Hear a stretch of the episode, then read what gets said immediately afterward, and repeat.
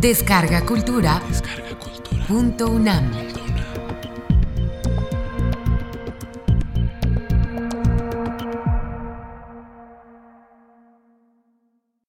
Mito y oralidad en la tradición mesoamericana. Curso impartido por el doctor Alfredo López Austin durante mayo de 2015 en la sala Carlos Chávez del Centro Cultural Universitario, dentro del programa grandesmaestros.unam.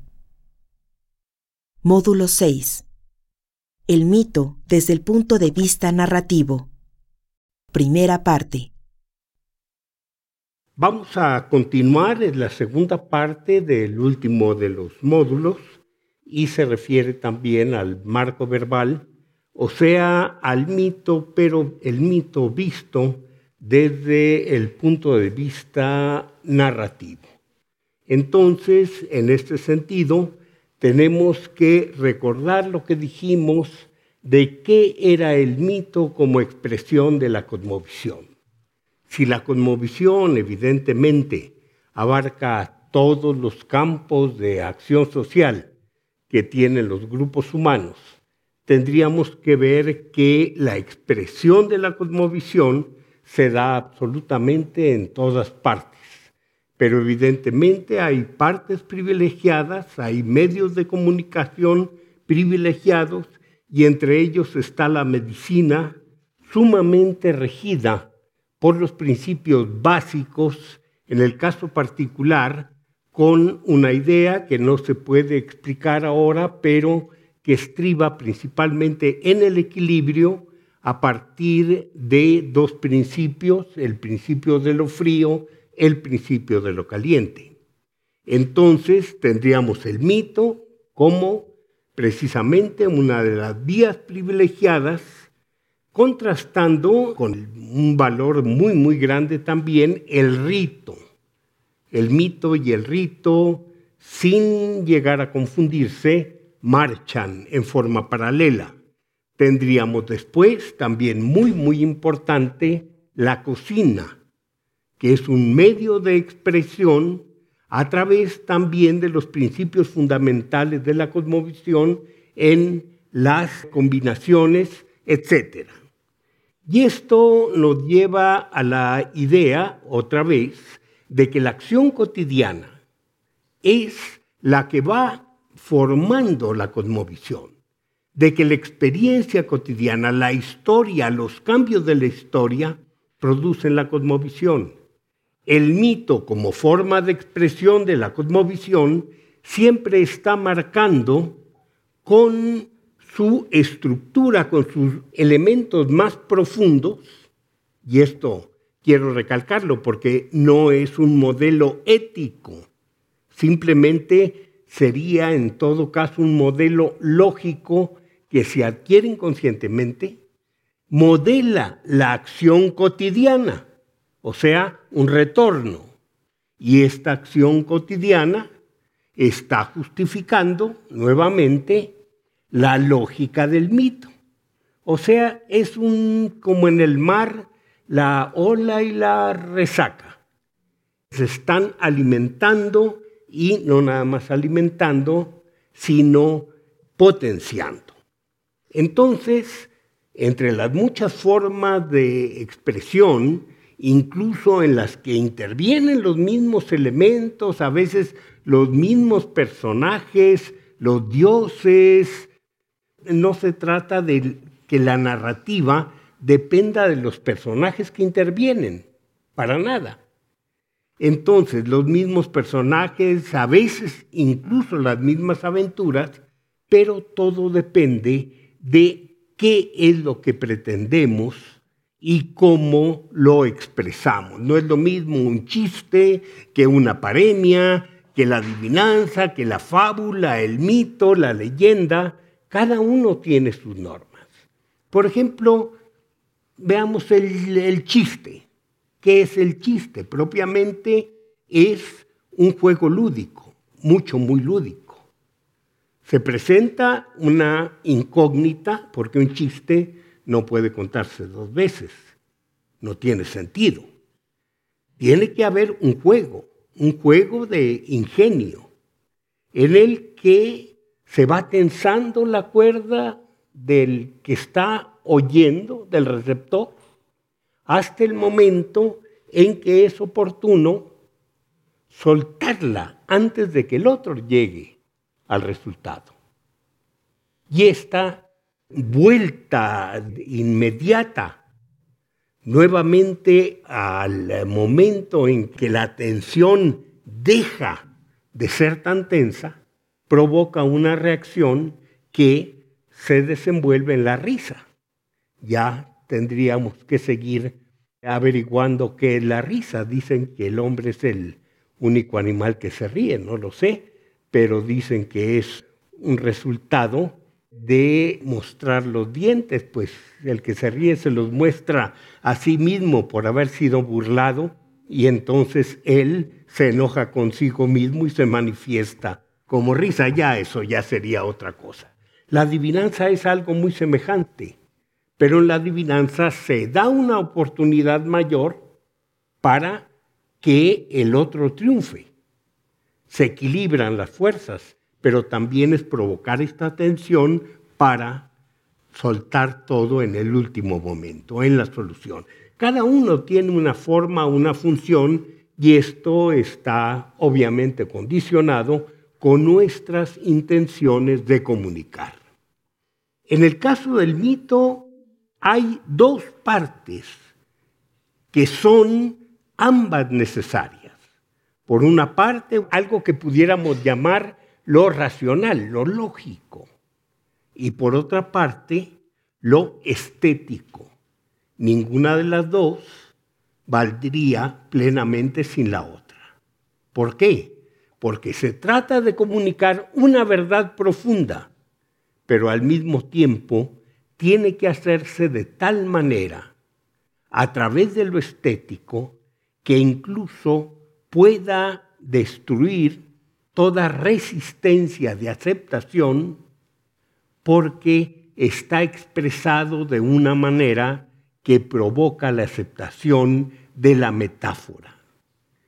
Entonces, esto hace que los dos aspectos del mito tengan que estudiarse en forma separada, pero como decía Jacobson, podemos nosotros hacer pedazos una frase estudiarla desde muy distintos puntos, desde el punto de vista morfémico, desde el punto de vista fenoménico, etc. Pero al final de cuentas, esto es lo importante, tenemos que pensar que esto es un ejercicio artificial, un ejercicio de la ciencia, porque la realidad se da siempre de manera extraordinariamente compleja.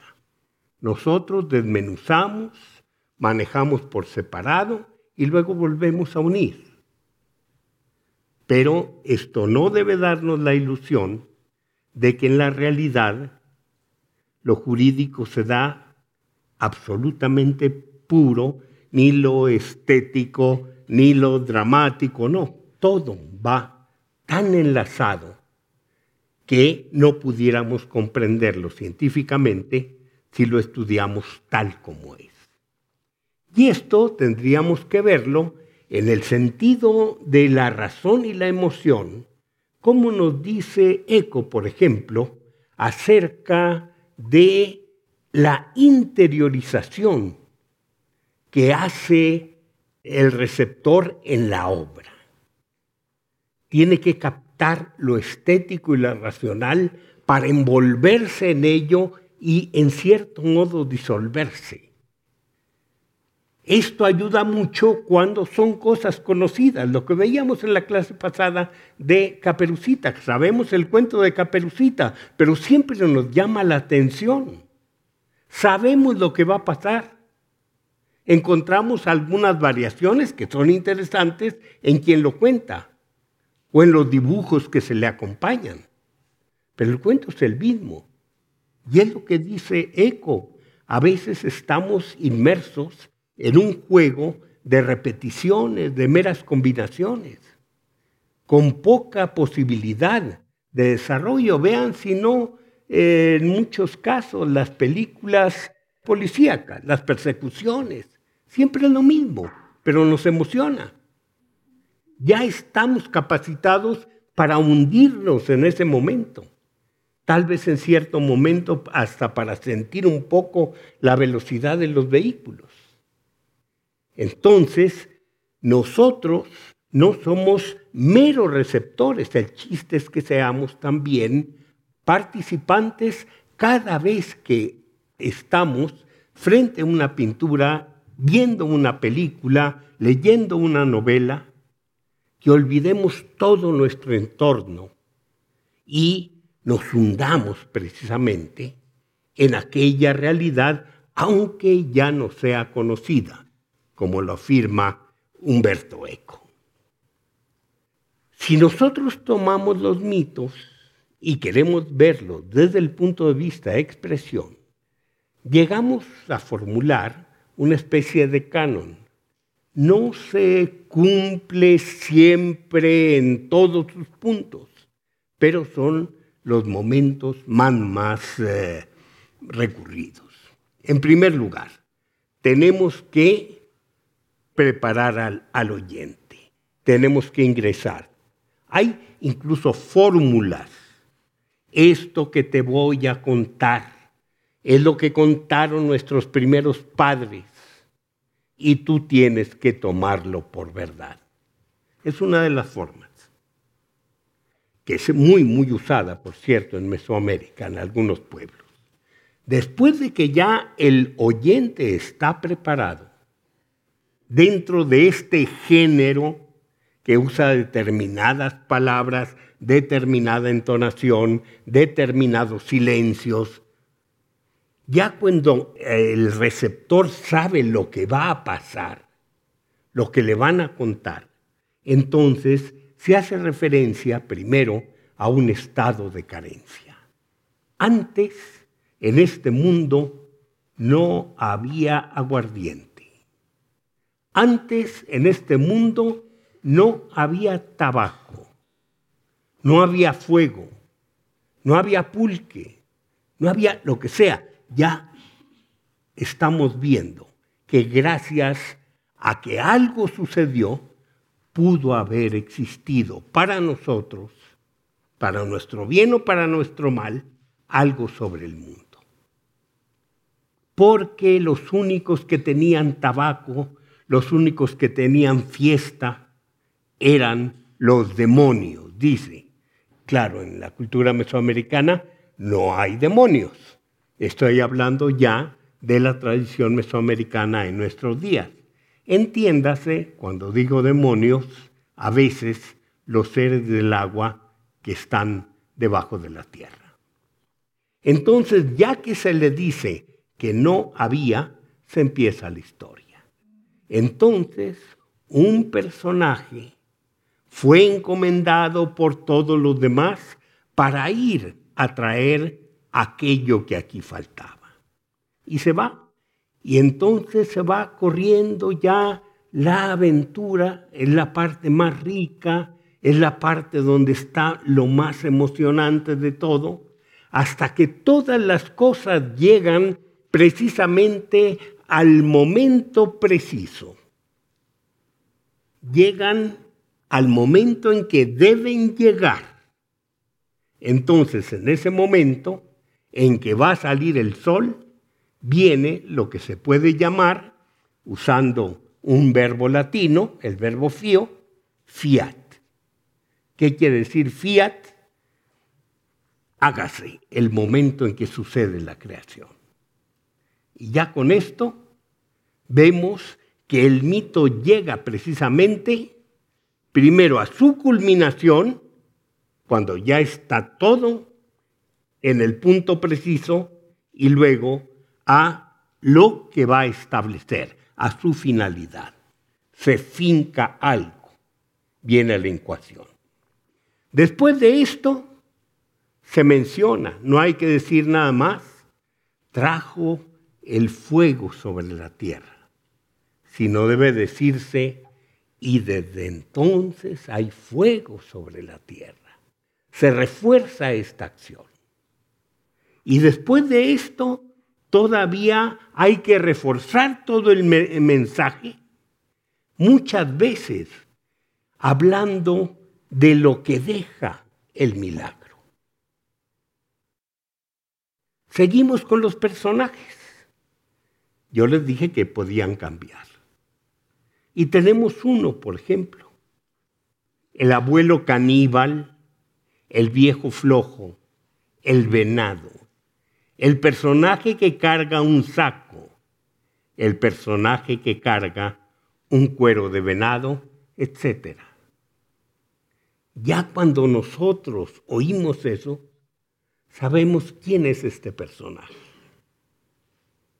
El caníbal, el padre de la tierra, el casado con la abuela caníbal, aquella que se fue al bosque mientras los nietos adoptivos la observaban y vieron que ella le llevaba supuestamente de comer al venado y lo que hacía era tener relación con el venado en el bosque.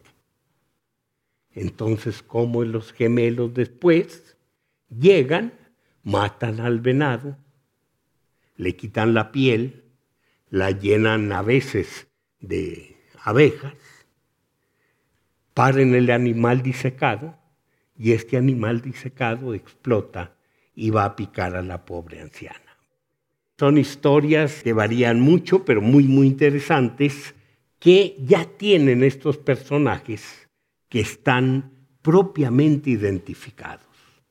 Cuando yo oigo que me hablan de la policía, ya sé, son estos mismos seres que viven en el inframundo. Del presidente municipal, ya sé, se trata del Señor de la lluvia que está también en el inframundo. Del pájaro azul, ya sé, el Dios del cielo, el Padre del sol. Entonces son claves. El mito está lleno de claves, a veces de sobrenombres, de epítetos, que le van diciendo al que vive inmerso en aquella cultura, le va dando un mensaje que para que nosotros lo entendemos, batallamos mucho, pero que él dispone de todo el bagaje para poderlo ir entendiendo. Les había yo hablado de este personaje, Japan. Les había dicho que su nombre era muy oscuro. Y les había dicho que aunque no tiene importancia en el mito, el mito revela el nombre de su esposa. Y su esposa se llama Tlawitzin. O sea, uno es Japan, el varón, que es el oscuro, y ella es la luminosidad. ¿Cuál es el resultado? Así como él queda convertido en alacrán oscuro, la mujer queda transformada en alacrán güero. Más peligroso, por cierto. Mientras más grandes son las pinzas, el veneno es más leve, no por otra cosa. Entonces, si vamos a los episodios, también encontramos que se repiten. Y se repiten desde tiempos muy, muy antiguos. Les dije cómo era el mito, cómo se ordenaba. Pero hay que tomar en cuenta que esto es simplemente un modelo. Y en la realidad vamos viendo muchas excepciones. Y estas excepciones pueden tener algunas veces agregados que son como parches del mito, pero en realidad como hijos que le nacen al mito. Son mitos pequeños. Los he dividido un poco arbitrariamente en mitos subordinados, relatos derivados y relatos accesorios, según la congruencia de su lugar, de su posición. Si el mito accesorio se refiere a un personaje o a varios personajes del mito general, y si tiene su argumento que ver con el mito grande, vamos a considerarlo que es el más importante, el subordinado. Vamos a suponer aquella hija de caníbales que les he hablado. Queda precisamente embarazada en muchos de los mitos. Viene el intento del parto y no se da el parto. Y ella tiene que dar nacimiento a dos gemelos. Entonces llega compadecido el sopilote, le rompe el vientre con el pico y ante aquella cesárea la mujer muere, pero quedan, nacen los dos gemelos. Pero pegote. Desde ese momento los sopilotes quedan con esta cera exagerada, este, esta carnosidad exagerada, que les permite penetrar la cabeza en los cadáveres. ¿Por qué? Es una parte del intestino de la Virgen. Siguiente, un mito derivado. En este caso, sí está de acuerdo con el argumento, pero no nos proporciona ningún elemento valioso para el mito.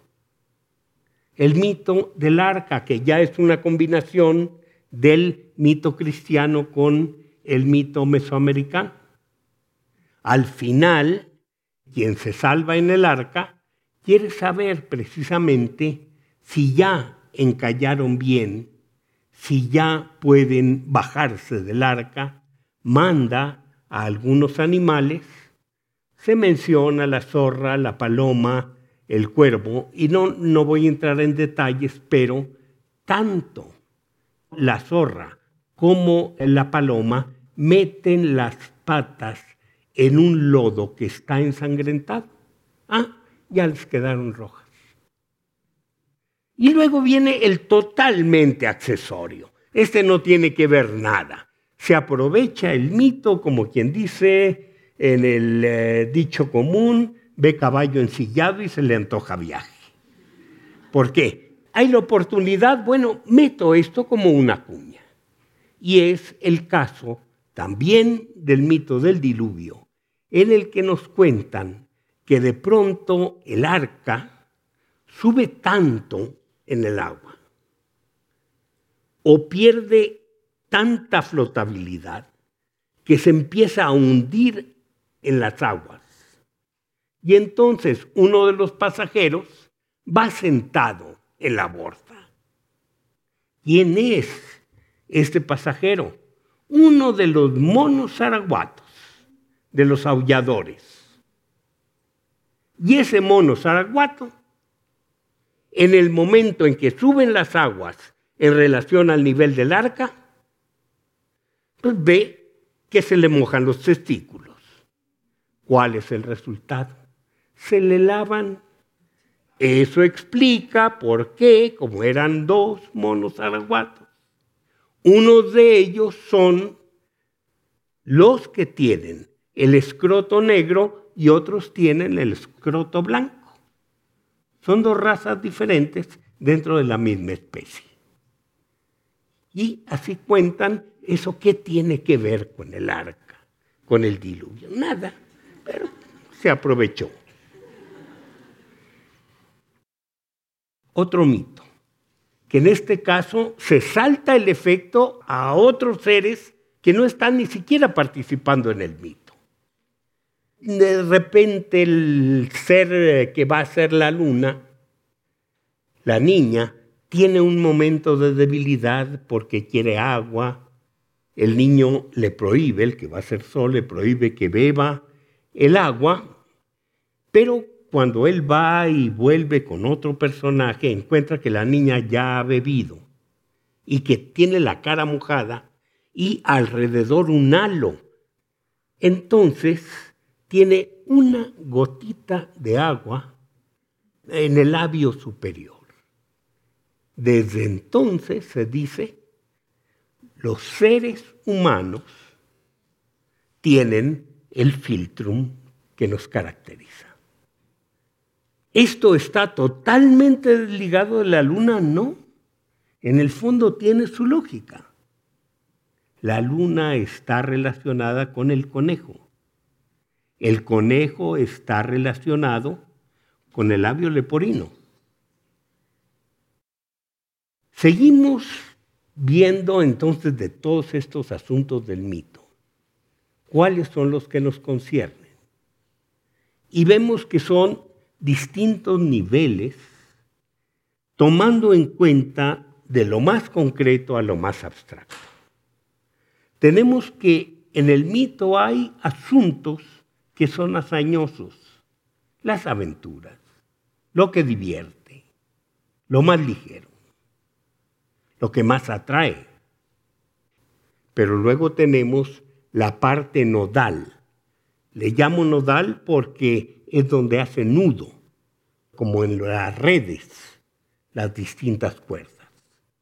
Es el sentido cósmico de los mitos. Pero podemos abstraer más y entonces llegar hasta lo nomológico, o sea, aquello que se refiere a las leyes cósmicas.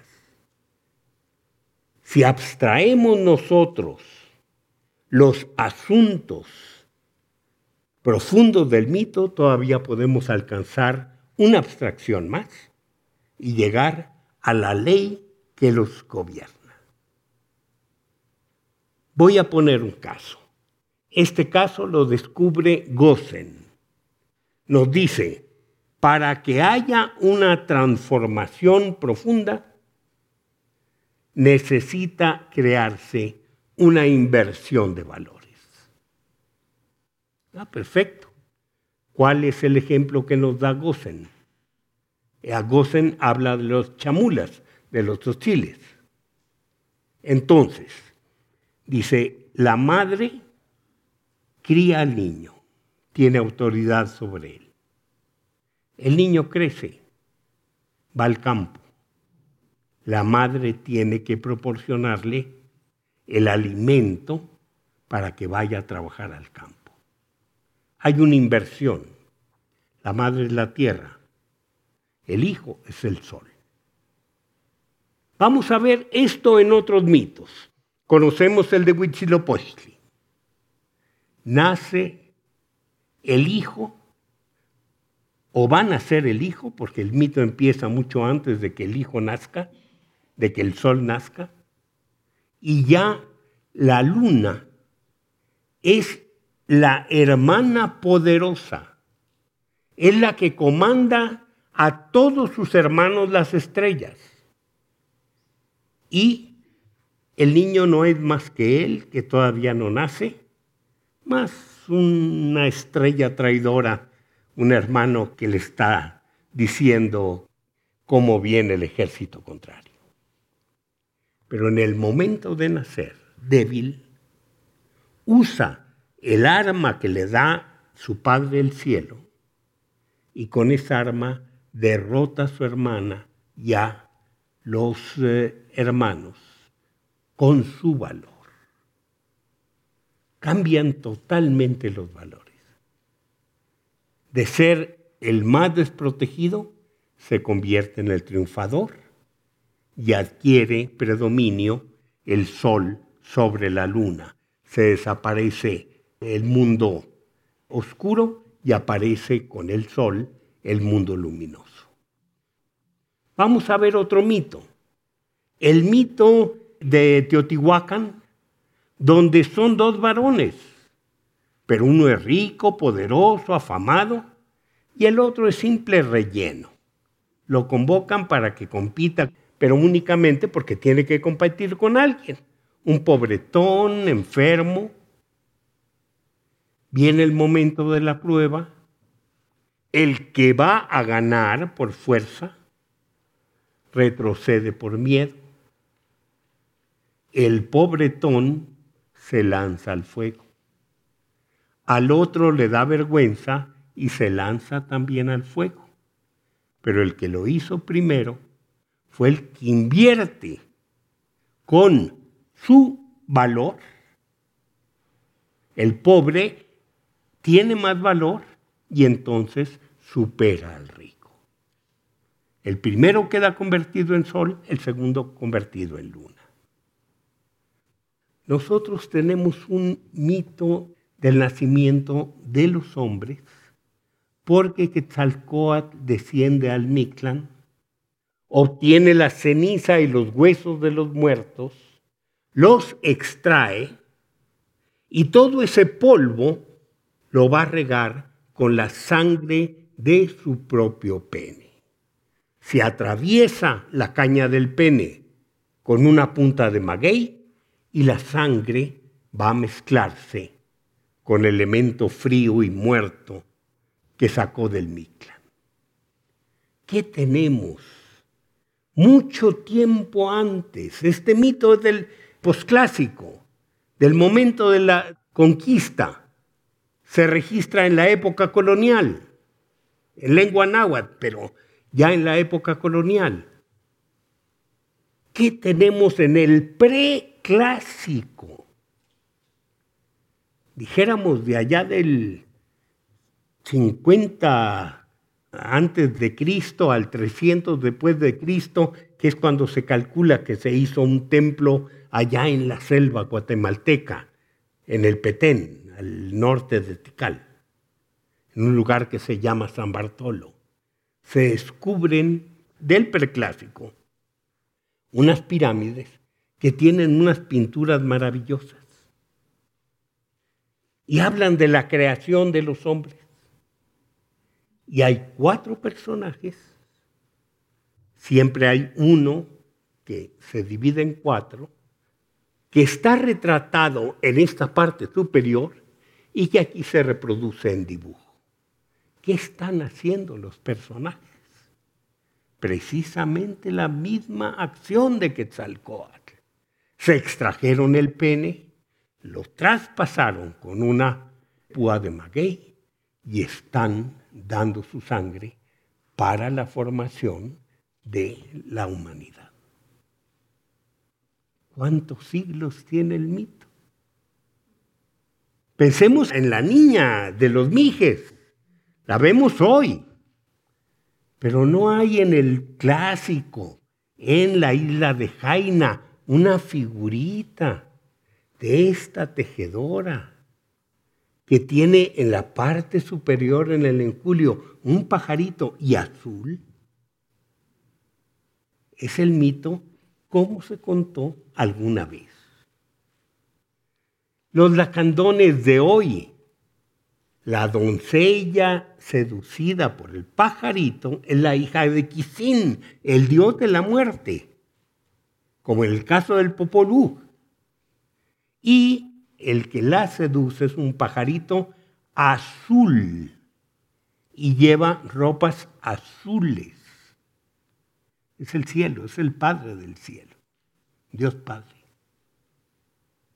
Igual que nosotros. En varios de los mitos oaxaqueños vamos a encontrar también el temazcal como el lugar sagrado donde los hermanos Sol y Luna matan a la abuela. Todavía se cuenta eso. Bueno, en la antigüedad, el temazcal era uno de los bienes, el bien más preciado, de una diosa que se llama Tosi, precisamente nuestra abuela. Y se llama también Temascaltesi, la abuela de los baños de vapor. ¿Quién es? La madre de la tierra. No son exactamente los mismos relatos, pero es el mismo fondo de aventura y evidentemente los mismos procesos cósmicos a los que se vienen refiriendo los relatos en siglos y siglos de existencia de la tradición mesoamericana.